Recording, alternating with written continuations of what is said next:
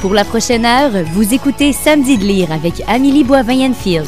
Bonjour tout le monde, j'espère que vous allez bien. Bienvenue à l'émission Samedi de lire et aujourd'hui, j'ai le grand bonheur de recevoir Mélissa Perron. Bonjour Mélissa, comment Allô. ça va? Hey, ça va. Ben, ça va bien, c'est ma fête aujourd'hui. Ben oui! C'est un cadeau de venir ici te voir. Et Mélissa, je veux te présenter à mes auditeurs à l'art tu peins de la porcelaine depuis plus de 10 ans sous le nom de Rizada. Ça connaît Oui. vraiment un bon succès. Et comment est venue l'idée à l'époque de lancer ta propre compagnie?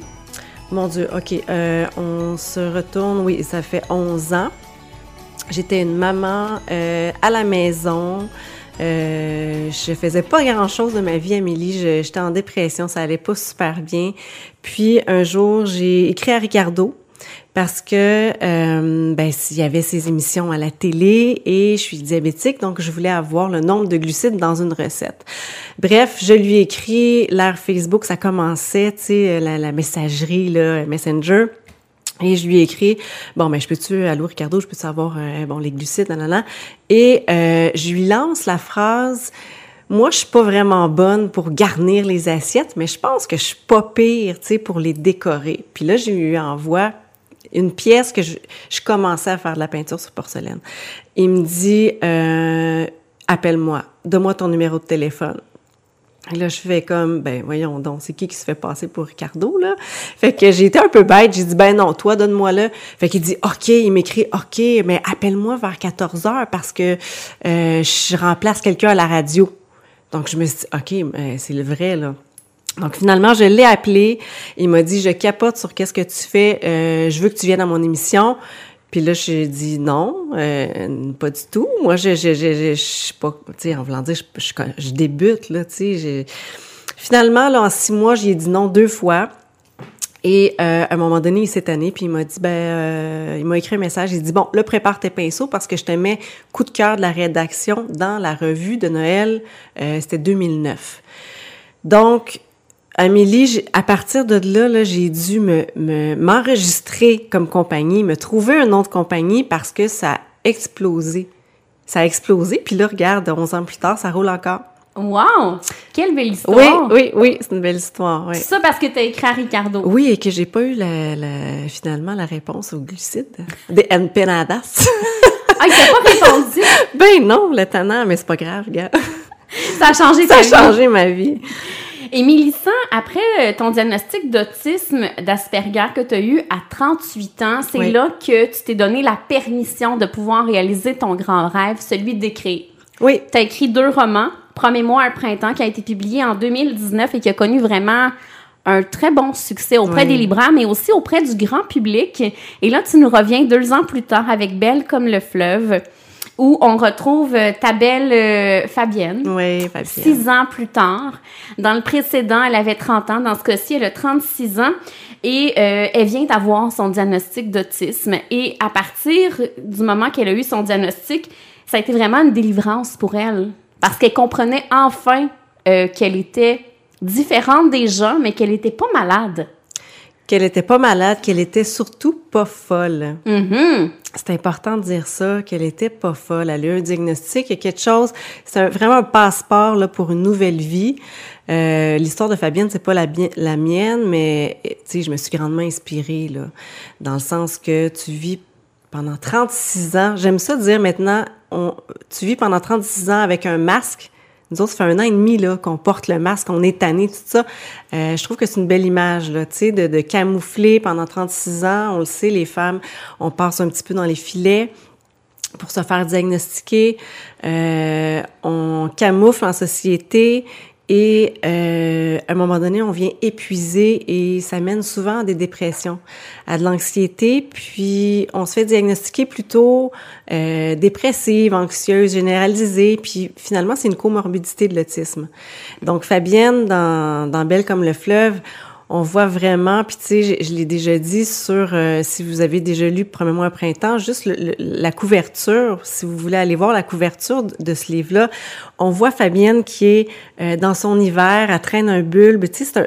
euh, Elle va elle, pas bien. Elle va pas bien, mais elle traîne un bulbe de tulipe. Tu sais, il y, a- il y a de l'espoir. Tandis que sur Belle comme le fleuve, Fabienne est face au fleuve, elle a les bras en l'air. Elle s'assume complètement. Elle s'assume complètement, elle est vraiment en pleine, pleine liberté. Puis là, je veux souligner que c'est le travail extraordinaire d'Amélie Mon Plaisir euh, qui a fait euh, ces deux couvertures-là, là, qui, qui, a illustré, qui a peint, en fait. Mm-hmm. Et moi, je lisais, pour préparer notre entrevue, tu as écrit un magnifique texte dans la presse. Oui. Qui s'appelle Femme caméléon, où tu abordes justement euh, qu'est-ce que c'est être une femme asper autiste Asperger. Là. Et ça nous permet vraiment d'entrer dans, dans la vie de ces femmes-là qui arrivent justement à camoufler tout au long de leur vie. Et le moment difficile d'arriver à avoir le diagnostic qui va les libérer en leur disant, OK, parce que j'ai l'impression que quand on a un diagnostic, maintenant on dit, OK, ben, tu sais, je suis comme ça, puis je comprends pourquoi je suis comme ça. En fait, on a pu, en tout cas, je vais toujours parler pour moi là, parce qu'il y a autant de d'autisme que d'autistes. Tu sais, ça teinte une personnalité, mm -hmm. mais il y a quand même des bon une trame de fond là qui, qui se ressemble. Euh, ça donne surtout, je pense qu'on, en tout cas, moi j'ai plus de patience. Je me dis, j'ai camouflé pendant toutes ces années-là. J'ai essayé de me mouler à vous. Euh, maintenant, ben maintenant c'est comme ça. Acceptez-moi comme ça? Euh, je, je, pense que oui. Je pense que j'y vais gros et clair comme ça. Puis c'est sûr que ça peut. Ah, ça peut déranger. Ça peut déranger. Ça peut. Il y, y, a beaucoup d'incompréhension parce que et je comprends et je respecte ça. C'est comme si pendant 40 ans, tu sais, 50 ans, 30 ans, tu joues un rôle, si tu veux. Puis même, moi, là, pendant 38 ans, euh, j'ai joué un rôle et quand tu reçois ce billet-là de dire t'es comme ça, ben là, là tu peux, elle qui m'a évalué, elle me disait, peu à peu, tu vas voir que tu vas laisser tomber des masques, peu à peu. Sauf que tu te ramasses chez toi puis tu te dis, mais, mais qui je suis? Parce que c'est comme si j'avais été sur scène pendant X nombre d'années et là, le rideau tombe. Et là, est-ce que je suis un rôle? Est-ce que je suis mon propre rôle? qui est Mélissa Perron vraiment? Mm -hmm. Mais ça doit être épuisant de camoufler tout le temps comme ben, ça. C'est épuisant. C'est pour ça que euh, ben c'est pour ça que j'ai fait deux dépressions vraiment profondes parce que parce qu'en société t'es pas toi. Puis tu le sais que t'es pas toi. Puis il y a personne qui le remarque parce que tu fais comme il faut tu regardes les gens, tu parles, tu euh, la vie continue, je le vis je le dis tout le temps, tu sais la vie continue même si tu es autiste. Je suis une maman, j'ai deux filles, comme tu l'as dit, je suis entrepreneur, sauf qu'il y avait tout le temps un, un, un, un de marée de dire je le sais que je suis différente. Puis tu sais Amélie, comme dans le texte de la presse, j'ai été j'ai eu mille diagnostics. Mais c'est incroyable que justement que ça soit difficile à ce point-là d'avoir un diagnostic. Puis je lisais dans ton article qu'il faut vraiment aller au privé pour avoir une réponse rapide. Sinon, ça peut prendre des années, là. Oui. Oui, puis tu sais, je pensais que c'était juste moi. Tu sais, je me dis, bon, ben peut-être que je me trompe, puis euh, j'ai été malchanceuse. Quand j'ai écrit le texte de la presse qui est très intime, euh, j'ai eu ça, ça, ça, fait trois semaines, c'est au début où j'ai eu énormément, puis encore de félicitations. Et puis ça me fait chaud au cœur, mais j'ai surtout eu aussi autant de merci de femmes qui se retrouvent là-dedans, de femmes qui me disent, Mélissa, ton, ton, ton texte dans la presse, c'est ma vie. C'est ma vie. Puis des femmes là, de 30, 40, 50, 60 ans. Tu passes une vie quasiment entière à te cacher, à être mal. Euh, puis ils me disent, tu sais, moi, euh, ça fait trois, quatre ans que j'attends pour un rendez-vous public, puis j'ai pas les sous pour aller au privé parce qu'il faut pas se le cacher, c'est quand même euh, dispendieux, dispendieux, tu sais, dans les 2000 dollars environ. Donc je trouve ça, euh, je, je, me dis si ce texte-là a, a, touché autant de femmes, ben c'est parce que il y a plus de femmes qu'on pense qui sont Asperger dans la société. On est rendu en 2021, c'est le temps de faire une place à ces femmes-là, autant euh, au niveau du travail aussi. Tu sais, il y en a là que c'est l'horreur, la pause café, là. On n'est pas obligé. Ben non. tu sais, on n'est pas obligé.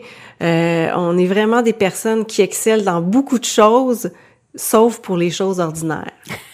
Puis tu sais, ça c'est une phrase, là, je, le, le, nom m'échappe de la femme qui a dit ça, mais c'est tout à fait ça. Fait que je pense que pour des employeurs, on est des tellement bons employés, tu sais, qui respectons les règles et tout. Vraiment, tu sais, on parle de la femme, du féminisme et tout. C'est le temps vraiment de mettre en lumière euh, la femme Asperger. Et c'est pour ça que tu voulais l'aborder dans Belle comme le fleuve. C'était pour ça euh, totalement. Puis je voulais montrer que euh, voilà, après la dépression, quand on, quand on sait le pourquoi, on peut tellement se sentir libre et être heureux. Puis c'est sûr que euh, ça a l'air quasiment un billet pour le paradis là quand tu as, le diagnostic, mais ça reste que le, le, diagnostic est là justement. Il y a énormément de défis au quotidien. Euh, c'est pas drôle, c'est pas rose, mais quand tu le sais, tu peux faire les bonnes choses, puis les personnes, l'entourage aussi, un, un, bon entourage qui se questionne. Euh, qui va aller lire sur qui, le sujet. Qui va aller lire sur le sujet, euh, qui va respecter ton choix. Si dans une soirée, là, tu te dis, tu leur dis, mais écoute, moi, je vais y aller à ta soirée, à ta fête, bon, à... mais ça se peut que je parte plus tôt parce que je vais en avoir un peu assez, tu sais, de tout ça social. Quelqu'un qui dit, hey, sais-tu quoi? fais qu'est-ce que tu veux. Moi, en autant que tu sois là un peu, ou tu sais, sois libre. Ça, c'est extraordinaire. Vraiment. Puis, malheureusement, c'est pas ça que je lis. Quand les témoignages que j'ai reçus, j'ai eu beaucoup, beaucoup, beaucoup de femmes qui m'ont dit, Mélissa, j'ai relayé ton texte à ma famille, à mon conjoint, à ma conjointe. J'espère qu'ils vont comprendre mieux comment je suis. On part de loin, là.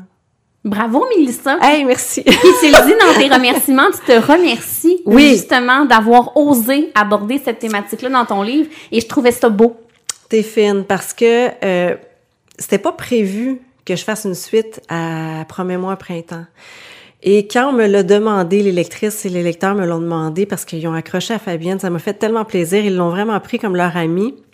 Là, je me suis dit, bon, ben là, Fabienne, faut qu'elle aille mieux. J'avais même pas pensé euh, que je pouvais faire un pont entre le premier livre et euh, ben, l'autisme. Et je me suis dit, ben voyons, je veux dire, c'est ta vie, tu sais. Donc, on, les lecteurs, ceux qui ont lu Premièrement au printemps, ils vont se dire, ben oui, tu sais, la, la, la, fille, elle avait tout, parce que c'est ça, Premièrement au printemps. Elle se dit, ben pourquoi je suis en dépression? J'ai tout, qu'est-ce que je veux, tu sais? Donc oui, il y a le pont, c'est une comorbidité de l'autisme. Euh, puis j'y ai pensé parce que, tu sais, là, euh, Simone de Beauvoir dit exister, c'est euh, oser se jeter dans le monde. Ben c'est ça que je fais là. Là, je me suis dit bon, est-ce que j'écris un livre sur l'autisme Là, ça va me mettre sur le spotlight là.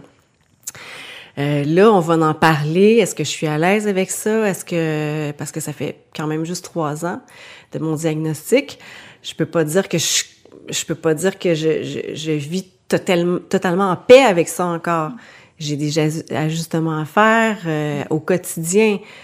Mais je me suis dit, bon, ben si c'est pas moi qui le fais parce que j'ai fait des recherches, c'est drôle de dire ça maintenant, j'ai fait mes recherches. j'ai fait mes recherches et écoute, je, si je me trompe pas, il y en a pas d'autres livres qui parlent d'une femme autiste Asperger comme héroïne. Mm-hmm. Donc ça, ça m'a vraiment motivée de dire est-ce que Fabienne va être une des premières, puis il faut continuer à écrire là-dessus, puis voilà, mettre ça en lumière. Tu me permets, Mélissa, on s'arrête et au retour, je veux qu'on continue de parler belle comme un printemps. Euh, non, qu'est-ce que je dis? Belle comme le fleuve. C'est beau pareil.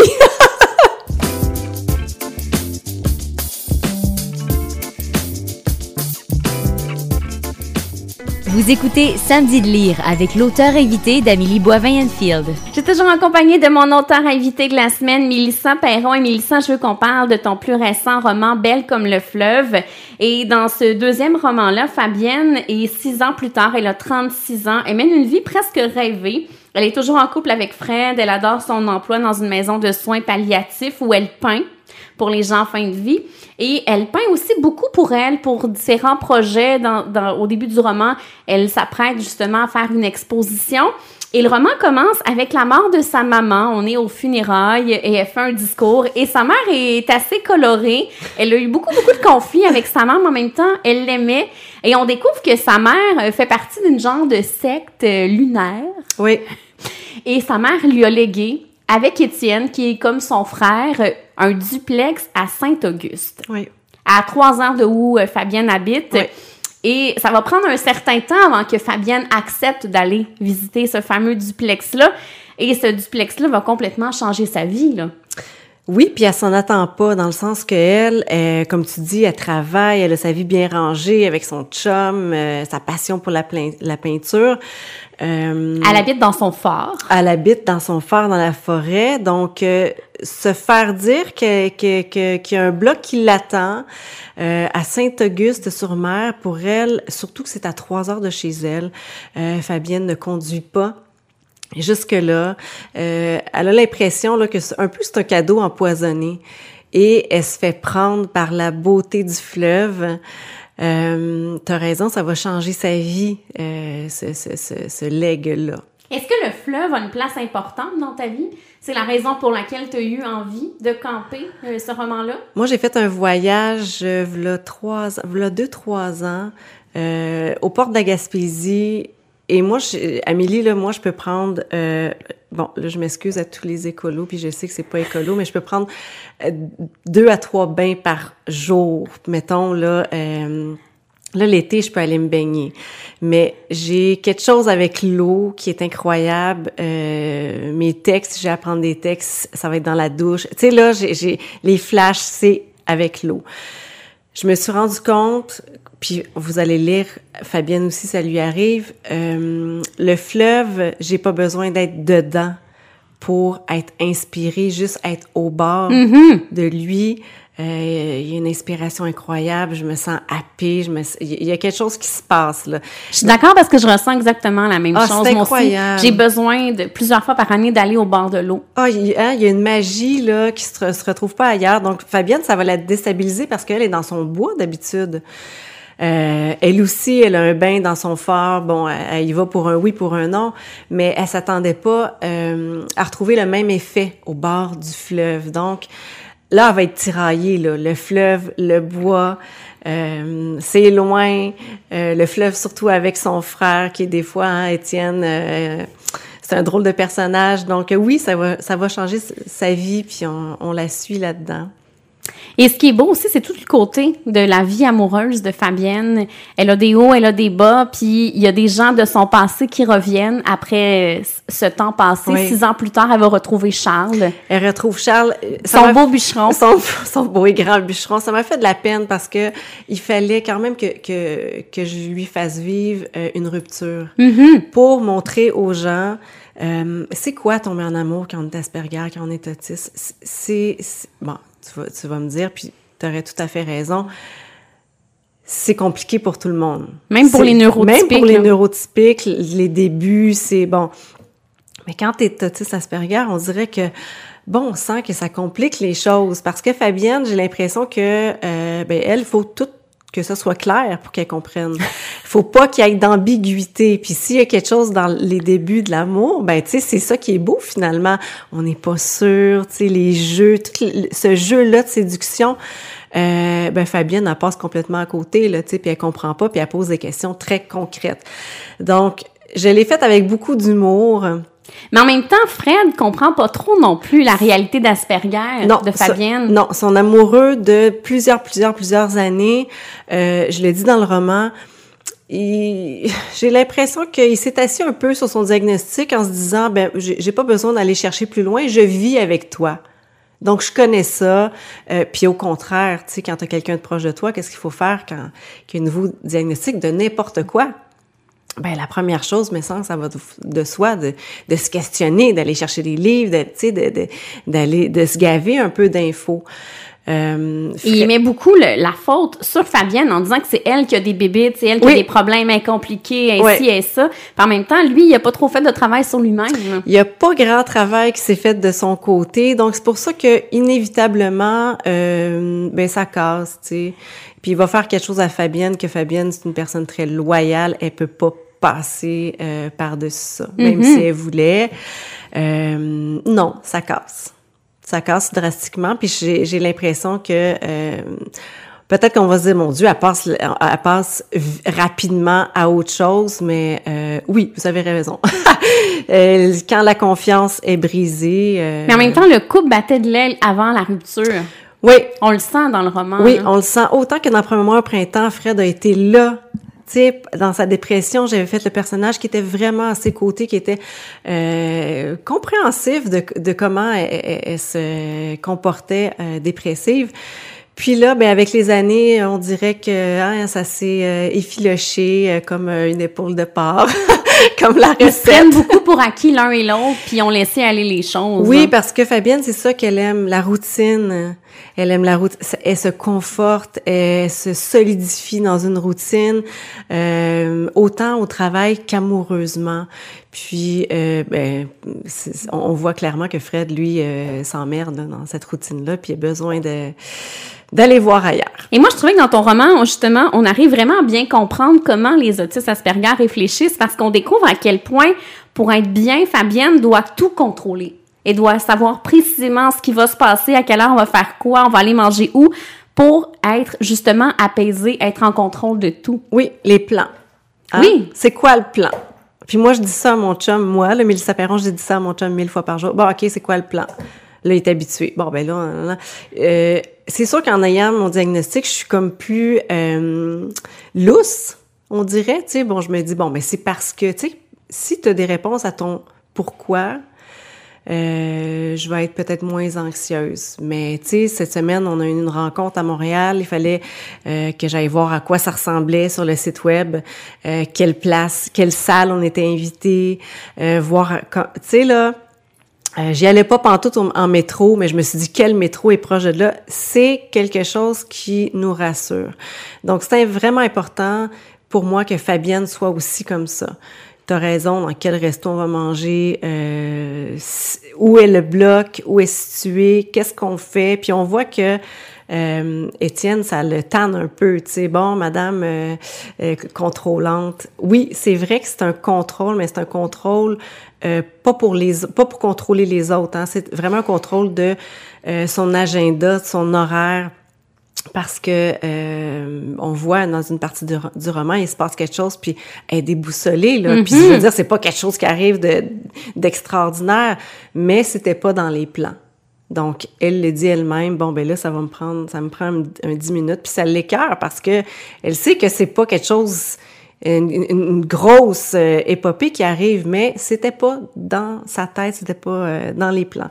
Fait qu'elle se sent euh, déstabilisée. Déstabilisée, ouais. C'est intéressant qu'on découvre ça parce que ça m'a amené moi aussi à réfléchir à, mon entourage, à mes amis, justement, pourquoi ils sont comme ça. Puis on le ah. comprend en lisant ton roman. je suis contente que tu me dises ça. Mélissa, si tu me permets, on s'arrête et au retour, je veux qu'on parle de tes coups de cœur littéraires que tu as emmenés. Parfait.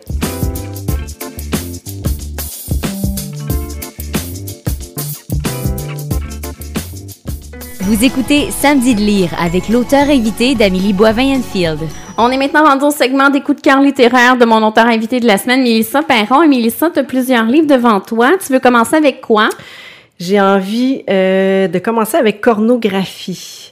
Donc ça, c'est l'artiste hein, qui peignait Corneau, c'est une, euh, mon Dieu, c'est une, grande perte, je trouve, pour le Québec et pour euh, finalement tout le monde, là, parce qu'elle peignait surtout à, à New York. Il y a un documentaire là-dessus, Amélie. Je te jure que je l'écoute au moins cinq fois par année. Ah oui? Oui. Moi, je peins aussi. Autant que, si vous allez voir mes pièces, là, les, les assiettes mandala, autant que c'est des, vraiment dans le petit détail, autant que quand je peins sur des énormes toiles, moi, c'est le, l'abstrait. Corneau, c'était pas du tout dans l'abstrait, ben un peu là, tu sais, mais c'était des, des corps, tu sais, vraiment de la nudité et tout. Mais dans le documentaire là, c'est extraordinaire. Je, me retrouve toujours dans cette femme là, qu'elle parle de cette de cette grande solitude qu'elle a dans son atelier, euh, que c'est toujours elle et la toile. Je capote et quand euh, mon éditeur m'a donné ce livre là, c'est des chroniques qu'elle a écrit, donc chroniques d'une peintre à New York. Euh, ça, ça, fait vraiment la boucle avec le documentaire que j'écoute euh, très, très, très souvent par Mais année. Tu peins pour toi ou tu fais de l'exposition de tes toiles? Mais je peins pour moi et quand je le mets sur les médias sociaux, je les vends. Les gens ont des coups de cœur. Et je, là, je veux pas me vanter, là, mais je veux dire, oui, j'en vends.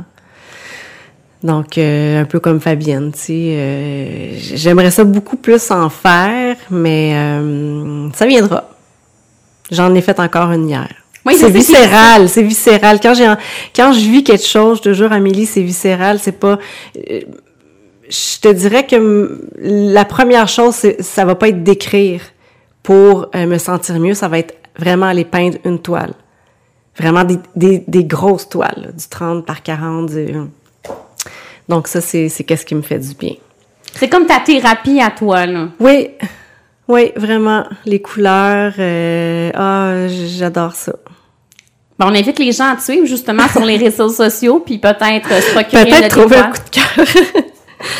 Euh, deuxième livre chez Urtubise, Nous sommes féministes. Écoute, ça fait pas longtemps que je l'ai et moi j'ai deux filles. Euh, il faut que ce livre-là tombe dans les mains de femmes, d'hommes. Il est extraordinaire, c'est tellement bien fait, c'est très très euh, coloré. Euh, c'est euh, un collectif et individuel. C'est toutes les, les, les, ça les, les, les histoires qui ont marqué euh, le féminisme. C'est des courtes biographies, puis c'est ça que j'aime. Tu sais, tu peux euh, ne pas passer à travers le livre, prendre une page et tout ça. Donc, c'est toutes les aussi des citations célèbres. Il y a des lignes du temps. Vraiment, c'est hyper, hyper, hyper bien fait. Puis, euh, comme je te dis, là, moi, j'ai une fille de 18 ans euh, qui, qui, qui, qui est très ouverte. Hein, cette génération-là, là, je trouve qu'ils sont mieux que, que qu'est-ce qu'on était. Elle m'en apprend. Donc, euh, oui, nous sommes féministes là, aux éditions Urtubise, vraiment euh, très facile à lire et Il est très beau. super- oui, là, tu le vois là, très très coloré, des belles photos, des lignes du temps. c'est très facile à comprendre, on se perd pas là. Est-ce que c'était des punché. personnalités que tu connaissais, féministes? Écoute, ou t'en as découvert plein? J'en ai, su- j'en ai vraiment découvert et c'est des belles découvertes. Euh, j'ai, eu un peu honte de, me dire, ah, dans, même dans ce temps-là, il y avait des femmes avec autant de fougue, autant euh, qui avaient pas froid aux yeux. Vraiment, c'est- il faut les connaître ces femmes-là. Vraiment, bravo. Et euh, ah ça c'est un, un, cœur aussi euh, sous le fleuve l'Odyssée. Euh, c'est Nathalie Lasselin qui va parcourir 70 kilomètres euh, sous l'eau euh, pour rejoindre les deux extrémités de l'île de Montréal. Donc on suit son parcours dans le fleuve Saint-Laurent. Puis elle raconte tout, le qu'est-ce qu'elle voit, euh, toutes les, les, les, les embûches euh, qui peut qui peut y arriver. Il y a son équipe qui est en haut sur un bateau qui, qui est tout le temps en communication avec elle. C'est vraiment là une aventure euh, extraordinaire. Puis ben évidemment là, tu sais moi, euh, euh, belle comme le fleuve, le fleuve, bon, ça m'a tombé des mains. Je me dis oui, il faut que j'en apprenne plus. Puis tu sais, on dirait, je sais pas toi là, mais on dirait qu'on on, on se rend pas compte qu'on a un fleuve. On dirait qu'il est super acquis ce fleuve là qu'on a On l'oublie souvent. on l'oublie qui, qui se rend jusqu'ici, puis qu'il y a tellement des belles places, puis qu'il faut en prendre soin. Euh, Est-ce qu'elle dit que c'est très pollué, le fleuve euh, Saint-Laurent? ben c'est pas, ouais, c'est pas mal. euh, oui, c'est, oui, mais mais c'est beau quand même là. Tu sais, elle a des belles surprises, vraiment. euh, puis elle, c'est une cinéaste sous-marin. Elle a fait des doc- documentaires d'exploration, puis je nous trouve très chanceux qu'elle a fait ça ici dans le fleuve Saint-Laurent. Est-ce que c'est entrecoupé de photos? Euh, oui, il y a des photos un petit peu. Ben, c'est plus des croquis. Elle a quelques. Ah, c'est plus des croquis. Je pensais que j'avais vu des photos, là. Oui, il y a des photos à la fin, c'est ça. Oui, il y a des photos de tout ce qu'elle a fait. Vraiment, euh, une femme très, très inspirante. Ah, intéressant. Alors, ça s'appelle? Sous le fleuve, l'Odyssée, à la rescousse du Saint-Laurent de Nathalie Lasselin, euh, édition Multimonde. Ben, merci beaucoup, Mélissa, pour les belles suggestions. On s'arrête pour la chronique littéraire et on se retrouve pour la conclusion de l'émission.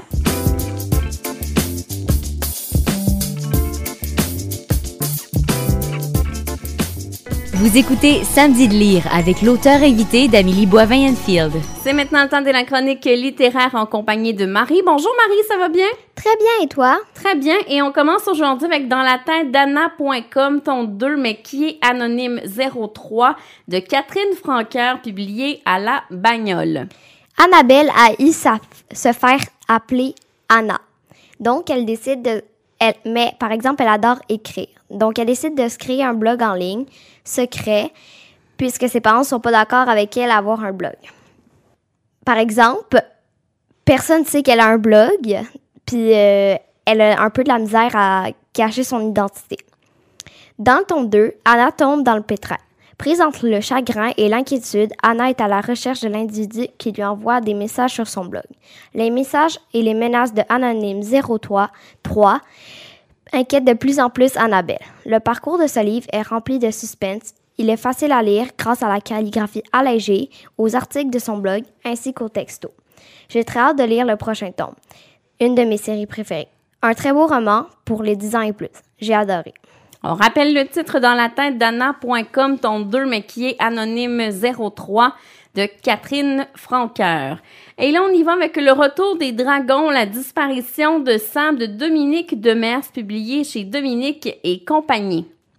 Dans ce tome, Sam s'enfuit vers la direction de la Nouvelle-Zélande pour aller chercher son ami Dédale dans le but de le ramener avec lui sur l'île Coco. Pour ceux qui ne connaissent pas Sam, il est un dragon domestique tout comme Dédale. Lily et Léo, les meilleurs amis, sont les maîtres de Sam. Le maître de Dédale, lui, est un criminel qui veut la mort des dragons pour s'emparer de la précieuse dragonite des dragons. La dragonite, c'est une partie sur euh, leur tête qui est comme vraiment précieuse puis qui s'illumine dans l'eau. Alors, le cirque de Lancelot, ceux qui protègent les dragons, doivent émettre un plan pour retrouver Sam sans se faire prendre par les dragonniers. Parallèlement à cela, la mamie de Lily attrape le virus des méchants dragonniers. En fait, le virus, c'est les dragonniers. Ils ont inventé un virus pour contaminer tout le monde. Fait que le cercle de Lancelot doivent euh, créer un médicament pour sauver la population. C'est un très beau livre rempli d'images en noir et blanc pour les 9 ans et plus. On rappelle le titre Le Retour des Dragons, la disparition de Sam de Dominique et compagnie. Et là, on y va maintenant à gauche. Je lis quatre missions pas possibles de Nadine Poirier, publiée chez Dominique et compagnie. Samuel est une jeune fille de 10 ans. Elle adore les missions trop compliquées. Sa grand-mère était une femme très énergique qui faisait des choses trop cool. Par exemple, elle faisait euh, du kayak de rivière, euh, de la moto, plein d'affaires comme ça. D'ailleurs, Samuel rêvait d'être comme elle, sauf que ses parents ne lui laissaient pas.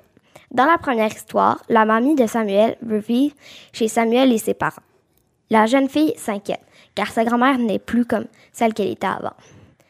Elle passe ses journées à jouer aux jeux vidéo, alors qu'avant, elle aurait été prête à tout.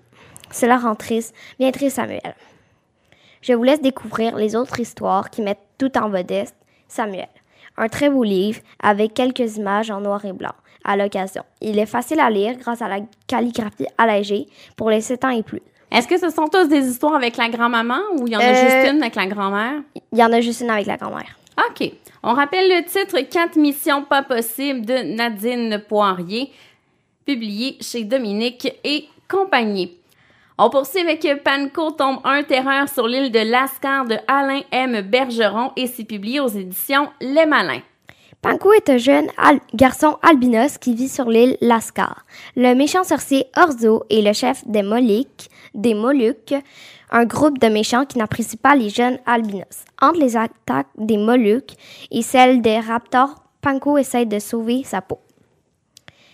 Vous, vous savez probablement que les raptors sont une race de dinosaures. Mais les dinosaures, ça n'existe plus, n'est-ce pas? Eh bien, apparemment, ça existe sur l'île Lascar, au bas milieu du Pacifique. C'est la seule île sur laquelle les, gens peuvent euh, côtoyer les, les euh, dinosaures. Panko arrivera-t-il à se sauver de Orzo, le méchant sorcier? Je vous laisse le découvrir. Un très beau livre, écrit en gros caractères, qui compte environ 260 pages et 16 chapitres, avec des images en noir et blanc à l'occasion. On rappelle le titre Panko tombe 1 Terreur sur l'île de Lascar de Alain M. Bergeron. Et on termine avec Amandine et le goût anglais de Dialim, publié chez Dominique et compagnie. Amandine est une jeune fille qui adore cuisiner et qui est gourmande. Elle passe devant un restaurant nommé Poe and Kettle. Alors, elle et sa mère décident d'entrer pour savoir quel est ce joli restaurant. Elles dégusteront un afternoon tea. Mrs. Trix, la propriétaire, les accueille gentiment. Mrs. Trix et, sa petite fille, Anna Maria, la petite fille leur feront même visiter le petit café. Dans le joli café, il y a, il y a une salle d'anniversaire, ce qui intéresse grandement Amandine. C'est un très beau livre, rempli d'images en noir et blanc, avec un petit guide pour apprendre l'anglais. En fait, le guide, c'est comme quelques petites phrases pour apprendre l'anglais, vu qu'il y a un petit peu de vocabulaire en anglais dans le livre.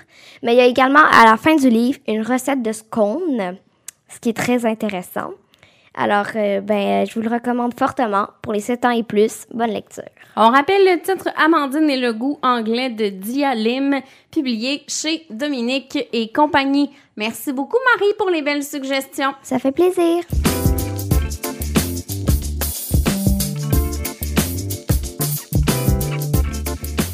Vous écoutez Samedi de lire avec l'auteur invité d'Amélie Boivin-Enfield. On est déjà rendu à la conclusion de l'émission en compagnie de mon auteur invité de la semaine, Mélissa Perron. Et Mélissa, ce qu'on doit dire aux auditeurs, c'est que toi qui as illustré euh, l'affiche de la journée J'achète un livre québécois. Magnifique affiche. Comment t'en es venu à illustrer cette belle journée-là? En fait, une soirée d'automne, euh, j'étais avec mon iPad sur le divan, puis là, j'ai, commencé à faire un, croquis, une, illustration, puis je me suis dit, hey, on dirait que ça, ça pourrait être une affiche pour euh, le 12 août, tu sais. Et euh, j'ai trouvé, j'ai été chercher qui était derrière cet événement grandiose, qui avait eu la bonne idée. Patrice Cazot. Euh, je suis allée dans Messenger, j'y ai envoyé tout bonnement comme ça. Euh, je pense qu'on était au mois d'octobre, puis le gars, il a dit, écoute, euh, ben, contacte-moi au mois de mai. Tu sais, mais là, moi, je savais pas que je l'avais, là, tu sais. Fait que là, au mois de mai, il m'a réécrit, puis il a dit, mais ça, tu tu m'as-tu oublié? Puis là, j'ai dit, ben non, tu sais. Puis là, j'ai dit, c'est quoi? C'est-tu un concours? C'est-tu... Ben non, moi j'ai eu un coup de cœur, puis c'est toi qui, qui c'est toi qu'on choisit.